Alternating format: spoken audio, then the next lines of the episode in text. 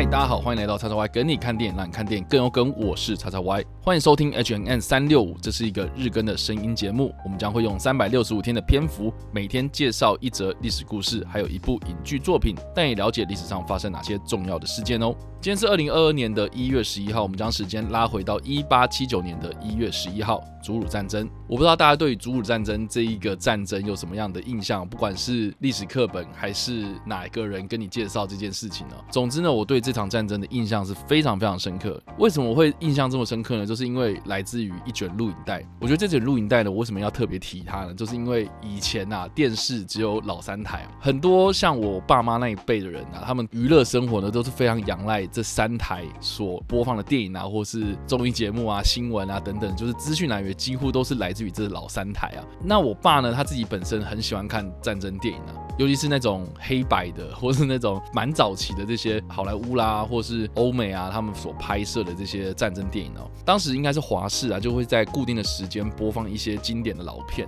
那我爸当时呢，就用录影带把华视所播放的《祖鲁战争》这部片呢给录影下来的这样子。所以后来呢，就是我们想要看一些战争片啊，或是想要看一些电影的时候呢，就会从这些我爸收藏的录影带里面挑啊。所以我就我就有一次看到是，哎，上面写。着祖鲁战争，我就非常的好奇，这到底是什么东西？然后我爸就说：“哦，这部片很好看哦，所以就放给我们看。”然后当下看到是非常非常震惊，因为祖鲁战争，我们听到祖鲁祖鲁，我们都知道说他是南非的原住民嘛，这些黑人们啊，手上拿的是短矛啊跟盾牌。然后对抗的是当时这些十九世纪穿着红色衣服的英国军队，他们拿着枪，他们的军备啊，基本上就是热兵器对抗冷兵器啊，非常有冲突性的这样子的画面，然后呈现在我眼前，我当下非常的震惊哦。虽然我当时呢对于历史非常的不熟，然后在历史课本上面也从来没有读过什么祖鲁战争这种东西哦，但是我对于祖鲁战争的印象就是来自于这部电影啊。这个等一下我们之后会来聊。那祖鲁战争的背景呢，到底是发生什么事情呢？其实可以将时间回溯到大概在十九世纪初的时候呢，欧洲国家对于非洲这块黑暗大陆哦。非常的有兴趣，所以各国呢都开始占地为王。那英国呢就对于南非，就是非洲的南边的这个地区呢，很早呢就有开发，或是甚至是移民当地的这些像是钻石或者金矿呢，开始陆陆续续被发现之后呢，就有很多的这些利益可图嘛。那事实上呢，其实早在英国人到达南非之前呢，就有一群像是荷兰人为主的，我们称之为波尔人，这些人的组成可能是荷兰人或是德国人、比利时等等的这些。移民们啊，是白人啊，是欧洲的白人，但是呢，当地他们已经长期居住了很久了，所以我们就有另外一个名字叫做波尔人。那这个波尔这个名字呢，也蛮有趣，就是说它这个名称呢是来自于荷兰语的农夫的意思，所以就是这群白人呢移民到了这里之后呢，来这里定居，定居之后呢就开始农作。这个其实跟当地的非洲土著他们的这些部落以狩猎为主的生活方式是非常不一样的。非洲的民族嘛，啊，他们当地有自己的部落啊，有自己的。王国，那波尔人呢？他们渐渐渐渐的就开始聚集成聚落，然后变成社区，进而呢变成了一个像是独立的国家，一种国家的体制就渐渐出现了。所以祖鲁战争发生的原因呢、大概就是在这个时空背景底下产生的。当然，这场战争的爆发的原因很复杂，主要就是英国呢，他们对于当时的部落之间他们发生的一些冲突呢，哦开始介入，然后开始借口的介入啊，但是实际上背后的原因呢，还是以以争夺资源为主啊，所以我们在一些文献记载上面啊，或是维基百科啦，或是一些内容农场文章里面呢，他们会提到一些就是有关部落他们什么继承人啊，或是地盘的这些纷争啊等等的啊，非常非常的复杂，可能有看没有懂啊。但是我们基本上只要知道说是英国他们觊觎庞大的资源利益，还有扩张自己的势力啊，他们的领土范围啊，哦，是不是借口哦？这些其实发生的什么导火线，其实都是一些借口，就是基本上我就是。想开战了，我只是想找一个理由，然后来打你们这个在欧洲人眼里面非常低等的这些落后的部落嘛。后续呢，这场战争呢，一路就这样打打打打了，快要。半年的时间哦，到了一八七九年的七月四号才结束。那这个战争的过程呢，我们就不加以赘述了。那基本上呢，最后就是英国它并吞了祖鲁王国，那他们的土地呢，包括他们的领导阶层的贵族们啊，一一的瓦解了，然后就变成了英国的附属啊，还有英国的这些领土了。那这场战争标志着什么样的意义呢？第一个就是祖鲁王国他们顽强抵抗呢，其实对。英国人来说呢是刮目相看啊，因为当时的英国军队呢，他们有枪，甚至还有加特林机枪啊、加农炮啊，哦这些枪炮弹药什么的，这都是一些现代化的装备哦，所以照理来讲，应该很快就可以攻破这些相较之下科技程度比较落后的非洲部落嘛。但是当时的祖鲁王国的这些军人呢，其实他们并不是完完全全就只有使用冷兵器哦，实际上也是会有枪支的啊，但是他们枪支呢，并不是作为主要的武器哦，所以在战术上面呢，跟英国的打仗的方式呢，其实是非常非常不一样的。那据一些文献记载，或是当时参与战争的这些英国的士兵，他留下来这些记录呢，他们有说，这个祖鲁人在打仗的时候呢，其实他们是会先开枪的，就他们先开了手上的这一枪之后呢，因为他们其实并没有那么多的弹药补给哦，所以他们开完第一枪之后呢，就开始用人海战术，然后冲啊，然后就是一群人就是这样排山倒海这样冲过来。所以第一个呢，就是说，哎，你先知道有人在很远的地方先开枪了，然后结果呢，一群人这样冲过来，那对于英国的这个士兵来讲呢，这个心理压力是非常大的哦。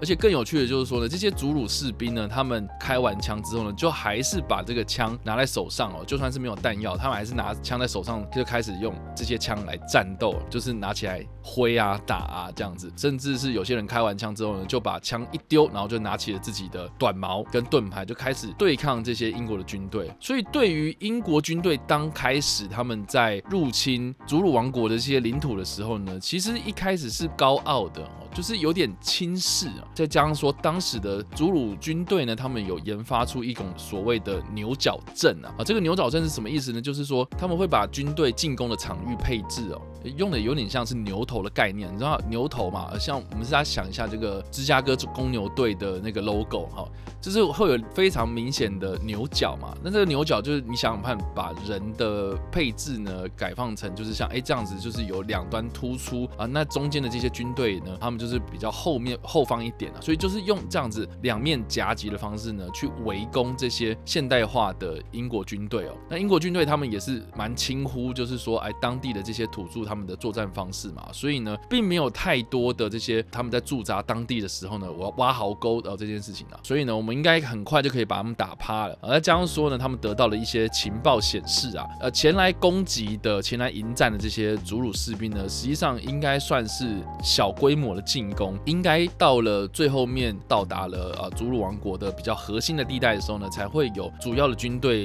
与之对抗这样子。所以在一开始他们在前进、他们在深入、他们在入侵祖鲁王国的领土的时候呢，其实是非常非常轻忽这群祖鲁士兵的。所以到后续呢，英国军队他们就开始建设了一些要塞堡垒啊，建设了一些据点之后呢，就慢慢慢慢的有组织性的进攻。那其中一个最有名的战役呢，就是所谓的。罗克渡口战役啊，在罗克渡口战役里面呢，英国军队只有一百五十人呢，他们要对抗的是前来围攻的祖鲁士兵多达快要四千人的规模，但是到最后呢，英国竟然是以寡敌众啊，在这场战役之中呢，英国的士兵只有十七名阵亡，那相较于祖鲁的军队呢，总共有三百多人阵亡，所以。其实是个非常非常惊人的战绩哦，所以呢，祖鲁军呢，他们一开始使用的冷兵器，还有他们灵活运用的这种所谓的牛角阵战术呢，确实在还没有。大量的英国军队抵达南非这块土地的时候呢，起起到了一个蛮不错的作用哦。啊，但是当源源不绝的英国的军队援助进来啊，就是有这些澳援之后呢，英国他们开始布下了据点，然后设置了非常完善的这些进攻计划之后呢，就慢慢慢慢的站稳了脚步，然后朝着祖鲁王国的核心地带前进哦。所以到最后呢，这场祖鲁战争啊，或是我们所谓的英祖战争呢，就是我们刚刚所提到的，在一八七九年的七月四号画下的句点。那英国就并吞了祖鲁王国。那我们在这边所提到的电影呢，就是一九六四年的电影《祖鲁战争》。那或是呢，有些网站呢，它有显示就是一个非常非常古典的老片名，叫做《战血染征袍》啊。这部片，那这部片我们当时就是我说的嘛，我在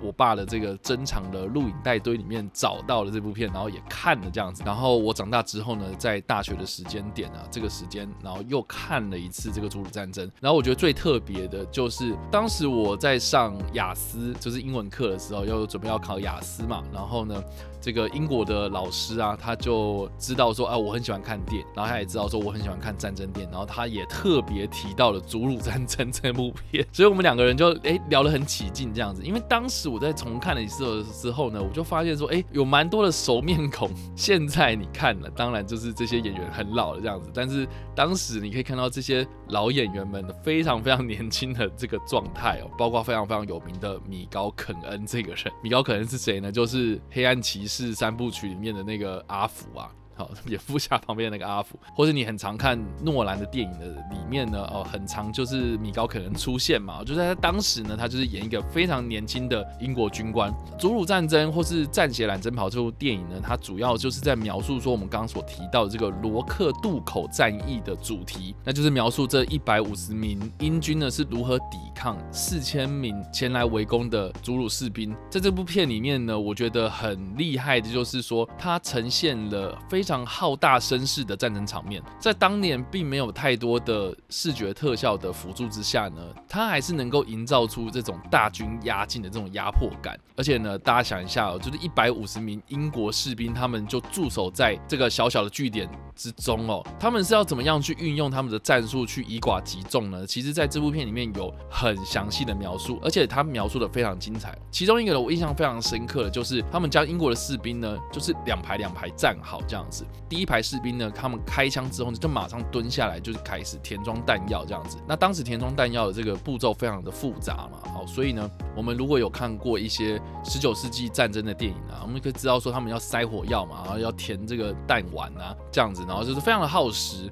所以这个时候，第一排的士兵他们开完枪之后蹲下来，马上呢，第二排的士兵他们就。接着瞄准开枪，那这个时候呢，开完枪之后，第二排的士兵再蹲下来去进行他们的填弹，然后第一排士兵他们这个时候呢也填弹完毕了，所以在第二排的士兵开完枪之后呢，第一排的士兵再马上站起来，再继续的瞄准开枪，所以他们有非常非常严谨的这样子的口令，比如说第一排开枪，第一排蹲下，然后第二排起立，然后开枪，运用这样子的战术呢，甚至是到最后演变成，比如说第一排、第二排、第三排，就是以圆圈的方式防守住这个英。国的据点哦，所以这部电影呢，在战争场面上的呈现呢，我觉得是非常非常用心，而不是像一些好莱坞电影哦，场面浩大嘛，然后声势很浩大嘛，可是实际上好像少了很多细节，就让一些战争电影看起来就蛮廉价的。所以呢，《祖鲁战争》或是《战血蓝针跑》这部片呢，它最终最终还是以一百五十人对抗四千人的这样的一个战争场面呈现为主嘛，所以相较之下了，你说那种几万人啊。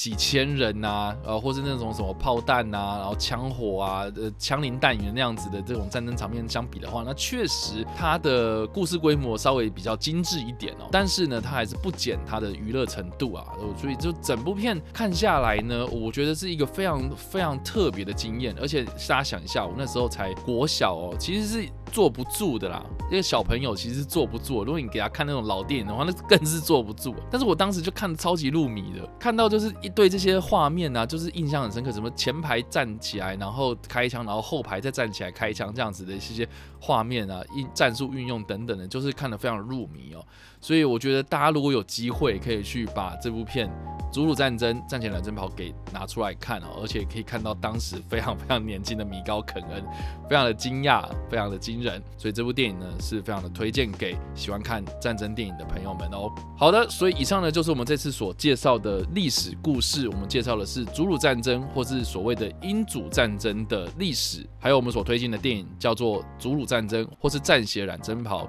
不知道大家对于这个历史事件有什么样的想法，或是你有没有看过这部电影呢？都欢迎在留言区帮留言，或者在 YouTube 首播的时候呢，与我们互动讨论哦。那当然呢，如果你喜欢这部影片或者声音的话，也别忘了按赞、追踪我们的脸书粉丝团，也订阅我们 YouTube 频道、IG 以及各大声音平台，也别忘了在 Apple Podcast 跟 Spotify 上留下五星好评，并且利用各大的社群平台推荐分享我们的节目，让更多人加入我们的讨论哦。以上呢就是我们这次的 H&M 365，希望你们会喜欢。我们下次再见，拜。